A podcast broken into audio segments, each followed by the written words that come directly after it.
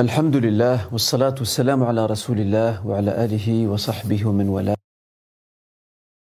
احل صدري ويسر لي أمري واحلل عقدة من لساني يفقه قولي اللهم لا سهل إلا ما جعلته سهلا وأنت تجعل الحزن إن شئت سهلا Mes chers frères et sœurs, assalamu alaikum wa rahmatullahi wa barakatuh. Je suis honoré de pouvoir partager ce moment avec vous, un moment de rappel, un moment où nous allons essayer de nous arrêter un instant sur euh, un aspect très important de notre foi, de notre euh, spiritualité, en espérant que le Seigneur Azzawajal, dans ces derniers jours qui nous restent de Ramadan, et oui, le temps passe vite, que le Seigneur puisse nous accorder sa grâce, qui nous accorde la force nécessaire pour euh, terminer ce mois en beauté. Il y a une expression, ou une phrase, ou une formule que nous répétons très souvent dans notre quotidien. Et c'est depuis que nous l'avons apprise, depuis que nous sommes probablement enfants, nous ne cessons de la répéter. Nous la répétons en de nombreuses circonstances. Nous la répétons lorsque euh, nous sommes satisfaits d'une situation. Nous l'évoquons lorsque euh, nous avons envie tout simplement euh, de glorifier le Seigneur. Nous la disons encore lorsqu'il y a malheur, par exemple. Vous l'aurez peut-être deviné, mes chers frères et sœurs, mais cette fameuse formule que nous répétons fréquemment ne passe pas un moment de la journée sans que nous la disions, c'est Alhamdulillah. Alhamdulillah, Alhamd, euh, que sont les louanges que l'on dédie et que l'on décerne au Créateur Azzawajal, fait partie de notre vocabulaire du quotidien. Cependant, la question que nous devrons nous poser, qu'avons-nous compris de cette parole, de cette formule de rappel, et quelle en est aussi l'utilité. Le mot Alhamd, mes chers frères et sœurs, c'est une expression, c'est une façon de décerner des éloges au Créateur, de vanter sa perfection, de reconnaître ses bienfaits, euh, également d'être euh, reconnaissant quant à, ses œuvres ou à ses, ou à actions, al-af'al du Seigneur Azzawajal. En résumé, Alhamdou équivaut souvent au terme shukru, donc le remerciement, même si euh, certains savants y trouvent quelques petites différences, nous n'allons pas entrer dans ce débat-là. Néanmoins, ce que nous retenons, c'est que Alhamd, c'est une façon de se consacrer à Dieu par la reconnaissance. La reconnaissance. Être reconnaissant à son égard, quelle que soit la situation. Et c'est lui décerner cet éloge qui consiste non seulement à reconnaître ses bienfaits, mais aussi à lui reconnaître la perfection qui est la sienne, Azzawajal. Alhamd, mes chers frères et sœurs, c'est par cette formule que cinq sourates du Coran ont débuté. Nous avons la sourate al-Fatiha, Alhamdulillah Rabbil Alamin. Nous avons aussi la sourate al-Kahf, la grotte. Alhamdulillah alladhi anzala ala abdihi al-kitab wa lam yaj'al lahu iwaja. Nous avons aussi euh, la sourate al-An'am, الأنعام les bestiaux الحمد لله الذي خلق السماوات والأرض وجعل الظلمات والنور gloire à celui ou louange à celui qui a créé les cieux et la terre et qui a fait qu'il y ait ténèbres et lumière. Surat Saba, Saba en référence à, cette ville ou à ce royaume qui était au Yémen. Alhamdulillah, ladi lahu ma fi samawat wa ma fi l'ard wa lahu alhamdu fi wa. Louange à Dieu à qui appartiennent les cieux et la terre, et à lui la louange, fil oula ou l'akhira. Autrement dit, ici et dans l'autre vie. Et enfin, cinquième sourate, qui débute par Alhamdulillah aussi, par louange, cette louange décernée au Seigneur Azzawajal, c'est la sourate Fatir, la sourate le Créateur. Alhamdulillah Fatir al-Samawati wal-Ard, Ja'il al-Mala'ikati Rasula. Louange à celui qui a créé les cieux et la terre, et qui a fait des anges des messagers et des envoyés. Alhamdou, mes chers frères et sœurs, elle est la formule même que répètent inlassablement trois types de personnes.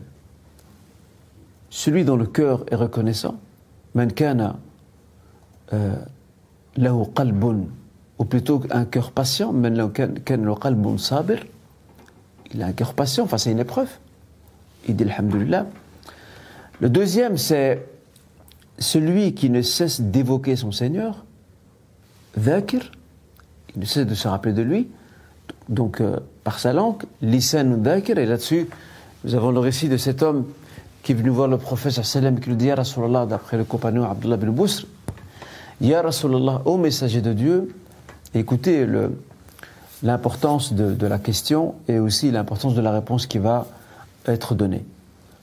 Euh, il dit ici, cet homme dit Ya Rasulallah, sallallahu alayhi wa sallam, إن شعائر الإسلام قد كثرت علي فدلني على عمل أتشبث به Au messager de Dieu, les rituels de l'islam me pèsent, parce qu'il y en a beaucoup, ils me pèsent. Indique-moi une chose à laquelle je pourrais m'accrocher et par laquelle je pourrais quelque peu m'apaiser et me soulager par rapport à euh, tout ce que je suis amené à faire, que ce soit euh, des actes obligatoires al-fara'id ou des actes recommandés al-nawafil. Et le prophète de lui dire tout simplement, que ton cœur ne cesse de se rappeler ou de se rafraîchir par le rappel de Dieu. Ceci est pour ce qui est de ce qu'on appelle al-lisan la langue qui ne cesse de se souvenir du Créateur, entre autres par al-hamd. Et puis nous avons le dernier de ces gens, c'est al-abdu shakir, le serviteur remerciant. Et c'est pour cela que lorsqu'on a, on est content d'une situation, on dit alhamdulillah. Lorsqu'on est comblé d'une affaire, on dit Alhamdulillah. Et d'ailleurs, ici, euh, le prophète nous apprend ici une bienséance, adab, qui est, qui une, marque, marque de respect, qui est une marque de respect envers euh, la foi et surtout envers Dieu, envers Allah Azzawajal. Ainsi, Aïcha nous rapporte que lorsque le prophète sallam voyait ou, entendait ce qu'il appréciait, il disait Alhamdulillah, voilà, il faut retenir ça. Quand on voit une chose que, nous apprécions, nous voyons une chose que nous, apprécions, ou nous entendons une bonne nouvelle, nous disons Alhamdulillah, alladhi bi ni'amihi tatimu salihat. Louange à Dieu par l'entremise duquel les œuvres pieuses s'accomplissent. Et si le prophète si le prophète voit ou entend euh, ce qu'il réprouve, ce qu'il n'aime pas, il dit Alhamdulillah ala kulli hal. Lorsqu'on est malade, lorsqu'on est éprouvé, lorsqu'un souci nous traverse, on dit Alhamdulillah ala kulli hal.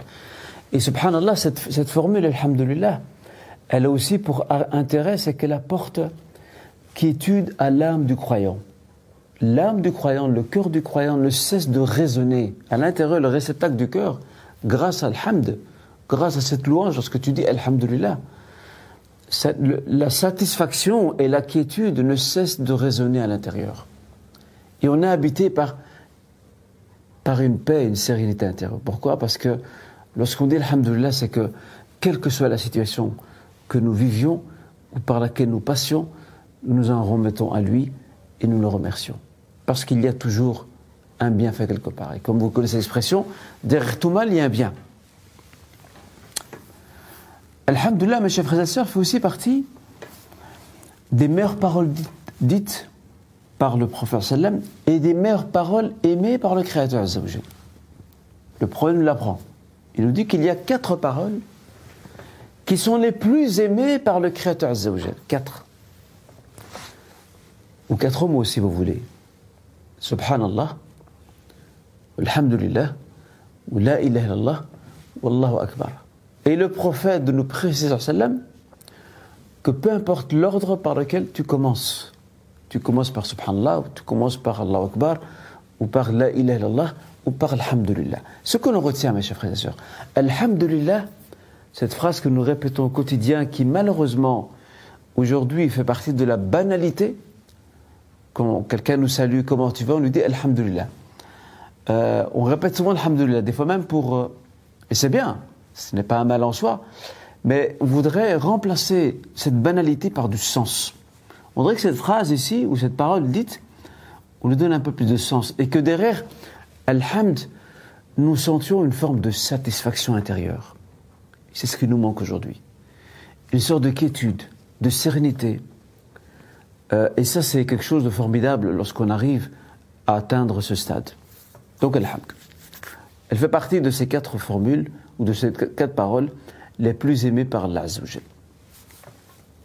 Le savez-vous, mes chers frères et sœurs, que Alhamd, c'est aussi l'une de ces formules que les gens du paradis, Ahlul Jannah, ne cesseront de répéter dans notre vie? Ça peut nous étonner, parce que l'Hamd c'est ici, mais l'Hamd c'est aussi dans l'autre vie. Et d'ailleurs, euh, le verset que j'ai cité là tout à l'heure euh, le confirme clairement. Euh, le Seigneur dit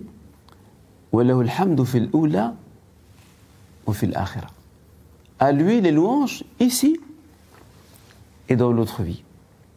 Ici et dans l'autre vie. Voyons de plus près. Qu'est-ce que nous apprenons par rapport à la formule de la louange, Alhamdulillah, dite par les gens du paradis, et nous invoquons le Seigneur Azzawajal, que nous puissions, Ya Rabbi, que nous puissions en faire partie. Allahumma amin. Je vais m'arrêter sur euh, trois passages du Coran, du Saint-Coran, le Coran Karim, euh, qui nous indiquent clairement que Ahlul Jannah, les gens du paradis, ne cessent et ne se lassent pas du tout de répéter cette formule de l'hamd, des louanges qu'ils décernent à leur Créateur, même dans ce monde dans lequel ils vivent. وقالوا الحمد لله الذي أذهب عنا الحزن إن ربنا لغفور شكور Et les gens du paradis disent et diront Alhamdulillah, louange à Dieu, الذي أذهب عنا الحزن qui dissipa de nous l'affliction et la tristesse. Parce qu'ils vivent un bonheur. Ils vivent un bonheur éternel. Et pour euh, euh, être reconnaissant par rapport à ce bonheur, éternel que le Seigneur Azzawajal leur a accordé, ils disent Alhamdulillah. Et là, vous le voyez dans ce verset très clairement Louange à Dieu qui a dissipé de nous cette tristesse et cette affliction. Dans un autre verset encore, euh, le Seigneur Azzawajal dit aussi, parlant de ce que de ce qu'exprimeront, de ce qu'exprimeront les gens du paradis comme, comme sentiment et comme ressenti. وقالوا الحمد لله الذي صدقنا وعده وأورثنا الأرض نتبوأ من الجنة حيث نشاء فنعم أجر العاملين Et les gens du paradis diront Alhamdulillah alladhi sadaqana wa'dah. Louange à Dieu qui a tenu sa promesse de nous accorder le paradis et qui nous a fait hériter la terre, nous prenons place au paradis où que nous voulions. Ô combien est honorable le salaire et la rétribution de ceux qui ont agi ici-bas et qui récoltent le fruit de leurs œuvres et le bénéfice de leur labeur. Et enfin, un autre passage, très beau passage du Saint-Coran, par rapport à, cette, cette attitude, cette propension qu'auront les croyants de ne cesser de répéter Alhamd, la louange à Allah Azzawajal. دعواهم فيها سبحانك اللهم وتحيتهم سلام وآخر دعواهم أن الحمد لله رب العالمين Voilà ce par quoi les, les gens du paradis, à part le fait de, de goûter au plaisir que Dieu leur a accordé, Azzawajal. Voilà quoi il se consacre aussi. Même le dhikr, ce rappel du divin, euh, ne s'arrête pas dans notre vie. On continue à le faire. Et surtout le hamd, et encore aussi une autre formule qu'on va voir maintenant. Da'wahum fiha subhanakallahum. Leur invocation dans cet espace du paradis, c'est subhanakallahum. Gloire à Dieu, ô notre Seigneur. Subhanakallahum. Wa tahiyyatum fiha salam. Et le, et le type de salutation qu'ils se partagent là-bas, c'est Assalam, la paix. Et ils concluent, ils concluent leurs invocations et leurs évocations et leurs rappels par Alhamdulillah Rabbil Alamin. On comprend par là que dans toutes ces formules, dans toutes ces formes de rappel et d'invocation que Ahlul Jannah, les gens du paradis, font, professent, dans cette autre vie, il y en a une par laquelle euh, ils posent la cerise sur le gâteau et avec laquelle rabbil alamin. Et la dernière de leur invocation, Alhamdulillah, louange à Dieu, Rabbil Alamin, le Seigneur des mondes. Alors j'ai envie de vous poser la question suivante. Et nous cheminons lentement mais sûrement vers la fin de notre intervention. Combien, mes chers frères et sœurs, combien de temps, combien de minutes, combien d'heures avons-nous gaspillé sans les consacrer ne fût-ce qu'un petit instant à cette formule ou à d'autres? Nous pouvons d'ailleurs faire le bilan de nos journées, de nos semaines, de nos mois, des années que nous avons passées. Et chacun d'entre nous peut se poser la question, se demander, tiens, si j'étais amené à faire un calcul, combien de fois je me suis consacré au dhikr, à l'évocation de Dieu? Combien de fois ai-je travaillé mon cœur à l'ouvrir au rappel et aux lumières du divin? Que ce soit par la formule des louanges, Alhamd, ou par d'autres formules. Combien de fois? Et combien de fois sommes-nous passés à côté d'opportunités, occasions qui nous ont été offertes? Il est vrai qu'on peut être occupé. Euh, on peut être occupé à enseigner, même si l'enseignement lui-même, même s'il est profane à partir du moment où l'intention est là, et qu'on enseigne des choses bénéfiques, ça peut être, une forme de dhikr aussi. Euh, on peut être occupé par, le travail, on peut être occupé par pas mal d'actions de, notre quotidien euh, qui nous retiennent et qui absorbent notre attention. Mais j'ai envie de dire, en dehors de ces moments-là, ne profitons-nous pas, ou plutôt ne serons-nous pas amenés à profiter de certains moments pour se consacrer un tout petit peu, ne fût-ce que 10 minutes, un quart d'heure? Ça c'est au minimum, pour se consacrer à un moment de répit et de dhikr. Quand on marche en rue, par exemple, on se rend quelque part, au lieu d'avoir l'esprit distrait ou de, ou de, s'évader, eh bien, pendant que je marche, j'essaye de me concentrer sur une série, une batterie, je vais appeler ça ainsi, une batterie de formules de dhikr, de rappel. Ça peut être celle qu'on a appris, qu'on a apprise, Subhanallah, Alhamdulillah, ou La ilaha illallah, Akbar. Ça peut être Alhamdulillah toute seule. Ça peut être Subhanallah toute seule ça peut être subhanallah bihamdih, etc. Mais ce qui m'intéresse, c'est pas pour Alhamd. Alhamd. Alhamd, cette louange, pourquoi ne pas faire en sorte d'en faire un exercice du quotidien? Plus, plus s'arrêter à les faire uniquement dans des circonstances bien définies, quelqu'un nous salue, on lui dit Alhamdulillah, il demande comment va-t-on? Nous disons Alhamdulillah, on va bien. Ou parce qu'on a, reçu quelque chose, ou on a entendu une information qui, nous plaît, alhamdulillah, euh, ou une épreuve est arrivée, alhamdulillah, nous voulons que alhamdulillah soit notre bouffée d'oxygène du quotidien. Et même la maman, la maman qui est dans sa cuisine, par exemple, ou qui fait son ménage, elle aussi, pendant qu'elle fait son ménage, son ménage, ou pendant qu'elle est dans sa cuisine, elle peut aussi travailler sur la formule de l'alhamdulillah. Et ça, on doit aussi le dire, et, le partager avec nos mamans. Avec nos mamans qui souvent sont, encore plus pendant la Ramadan, elles sont absorbées par, certaines de leurs tâches, euh, à se retrouver à la fin de la journée, avant le moment de la rupture du jeûne iftar, à se retrouver fatiguées, épuisées. Et c'est dommage de voir beaucoup de nos mamans euh, passer tout le mois Ramadan au fourneau. C'est très dommage. Si elles ne sont pas au fourneau, c'est qu'elles sont ailleurs. Mais elles il ne leur reste que très peu de temps pour euh, se consacrer à ce dhikr et ce rappel. Et ce sont des formules faciles. Ça demande un minimum de concentration, un minimum. Et cette maman euh, peut très bien, pendant qu'elle est dans cette tâche ménagère, pendant qu'elle est dans sa cuisine, pendant qu'elle s'occupe de ses enfants, elle peut très bien en même temps travailler ça. Alhamdulillah, alhamdulillah, alhamdulillah, autant de fois qu'elle peut. Et d'autres formules aussi également. Et c'est comme ça qu'on sent que le, cœur s'apaise, qu'il y a une quiétude, il qui nous envahit. Ce n'est pas par hasard que le Seigneur dit, et nous le rappelle, et il nous précise que le dhikr est une forme de. C'est un, c'est un élixir. C'est un élixir. C'est un. Teriak en arabe. C'est un remède euh, à l'angoisse, aux soucis du quotidien, aux tracasseries par lesquelles nous passons.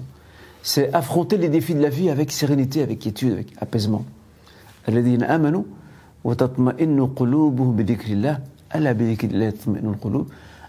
Amanu ceux qui ont cru nous dit le Seigneur et dont les cœurs s'apaisent pour le rappel de Dieu. Et je, et je voudrais aussi rajouter un autre point c'est que, Alhamdulillah, mes chers frères et sœurs, c'est avec ça que nous commençons notre récitation du Fatiha, le prologue dans toutes nos prières. Et la formule d'Alhamd aussi se trouve dans de nombreux actes que nous accomplissons. Actes entendus comme étant des actes cultuels, des actes d'adoration. Quand on se relève du ruku, à titre d'exemple, que disons-nous? Sami Allahu liman hamida. Sami Allah ou liman hamida. Regardez, l'hamd. D'accord?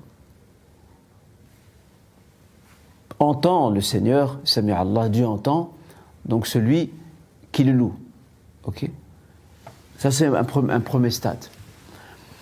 Lorsque euh, nous sommes pendant le pèlerinage, par exemple, pendant le pèlerinage, nous avons cette euh, fameuse formule euh, de, rappel, ce qu'on appelle la talbiya, la baik Allahumma la baik, la baik la sharika la baik, inna alhamda, regardez, inna alhamda wa ni'mata laka wal mulk. Inna alhamda, louange à toi, wa ni'mata, et les bienfaits te reviennent de nouveau retrouver le hamd et bien d'autres actes culturels du quotidien ou en certains moments comme celui du Hajj par exemple où le hamd revient par exemple aussi parmi les actes de la banalité lorsque on se met à manger ou à, boire. On dit après Alhamdulillah. Le prophète d'ailleurs disait que cette formule de l'hamd, de louange, est l'expression même de la satisfaction divine. Incroyable. C'est l'expression même de la satisfaction divine. Donc à chaque fois, chers frères chères sœurs, à chaque fois que nous disons Alhamdulillah avec un minimum de conscience, à chaque fois, Allah est satisfait de nous. Quel privilège et quelle faveur. Vous imaginez? Yardallahu anna. Le prophète nous apprend ceci, ça il dit Inna Allah la yarda anil abd an écoutez bien fayahmadah wa yashraba al-sharbata fayahmadah Dieu est satisfait de son serviteur lorsqu'il mange, lorsqu'il consomme une, bouchée de nourriture et qu'il dise Alhamdulillah. Et lorsqu'ils prennent une gorgée d'eau ou de n'importe quel autre liquide, et qu'ils disent après, à la suite de cela, qu'ils disent Alhamdulillah. Donc on voit par là que le prophète nous apprend que le serviteur, Allah pardon, que le Seigneur est satisfait. Yarda anil abd. Quel privilège, mes chers frères et sœurs. Pourquoi passons-nous à côté de ces privilèges? Et ceci, ceci vaut aussi en toutes circonstances, en toutes circonstances, à chaque fois que le croyant travaille en son fort intérieur et du bout de sa langue, travaille sur cette formule, sur cette forme de rappel divin, Alhamd, et à chaque fois il peut espérer jouir d'une quiétude intérieure et de la satisfaction de son Seigneur. J'espère, Inch'Allah, qu'à partir d'aujourd'hui, nous serons, par la grâce du Tout-Puissant, nous serons plus enclin, plus porté à répéter inlassablement cette formule Alhamdulillah, Alhamdulillah, Alhamdulillah. Pas seulement en certaines circonstances, mais essayer d'exploiter tous les, entre guillemets, temps mort que nous avons, et même d'autres temps qui ne nous demandent pas une grande concentration euh, de mémoire et d'énergie, profitez-en aussi pour pouvoir répéter ces formules-là. Ne passons pas à côté euh, d'un immense bienfait. Aïcha disait un jour, euh, et ça vaut aussi pour le hamd, pour, pour les louanges que l'on décerne au Créateur. Aïcha disait un jour, Touba liman wajada fi sahifatihi istighfaran kathira. Félicité à celui qui trouvera dans ses pages, dans notre vie, inscrites dans ces pages, de nombreuses formules d'istighfar, de demande de pardon. Nous en dirons de même, mes chers frères et sœurs. Pour celles et ceux qui trouveront dans leur page, dans notre vie, et qui seront même heureux de cela, de nombreuses formules transcrites par Malaikatul Rahman, par les anges du Clément, transcrites et qui sont celles de l'Hamd également. Des pages chargées. Et c'est ce qui va faire la différence entre les mu'minines, les croyants, dans cette autre destinée. Alors ne passons pas, mes chers frères et sœurs, à côté de ce genre d'opportunités. Ne soyons pas fainéants, ne soyons pas, euh, ne nous installons pas dans l'oisiveté, mais profitons de tout instant que nous puissions avoir, pas seulement pendant le Ramadan, même en dehors de ce mois béni. Profitons de ces instants. Et croyez-moi, nous passons très souvent à côté de nombreuses opportunités. Je rappelle, je ne parle pas de ces moments qui demandent une très grande concentration. Quelqu'un qui étudie, par exemple, euh, ou qui est dans, un travail qui demande vraiment à ce que à qu'il soit vraiment présent, comme on dit, euh, de corps et d'esprit. Toute œuvre ou tout moment libre qui se prête facilement à un petit moment de détente où je me permets de m'abandonner entre les mains du Seigneur par la forme de l'hamd, je ne vais pas hésiter à le faire. Et c'est comme ça que on gagne en quiétude et on gagne aussi, mes chers frères et sœurs, en résistance. Parce que le cœur euh, se renforce, entre guillemets, le système immunitaire du cœur se renforce pour les éventuelles futures épreuves qui viendront dans notre vie. Et bien sûr, Allah a voulu que l'être humain soit éprouvé, quel qu'il soit.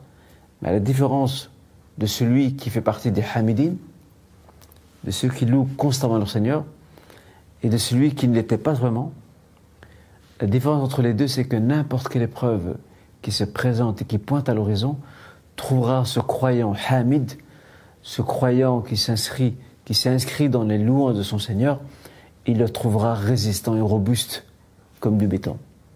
Parce qu'il a travaillé son cœur à ce niveau-là.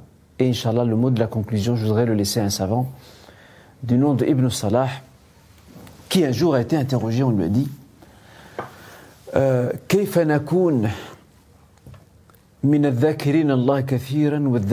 Comment devenir Une question qui a été posée à ce grand savant, euh, qui était irakien d'origine kurde. Ibn Salah s'appelait-il. Comment, lui a-t-on demandé, comment faire partie de ceux et de celles qui évoquent constamment leur Seigneur? Et ça renvoie un verset dans la Sourate Al-Ahzab. Cette partie de la question, n'est pas innocente. Elle renvoie un verset dans l'Ahzab, la sourate l'équalisée, dans lequel le Seigneur dit Allah Allah Azza dans ce verset vante, pardon, vante des croyants euh, qui sont habités par une série de caractéristiques, et parmi ces caractéristiques,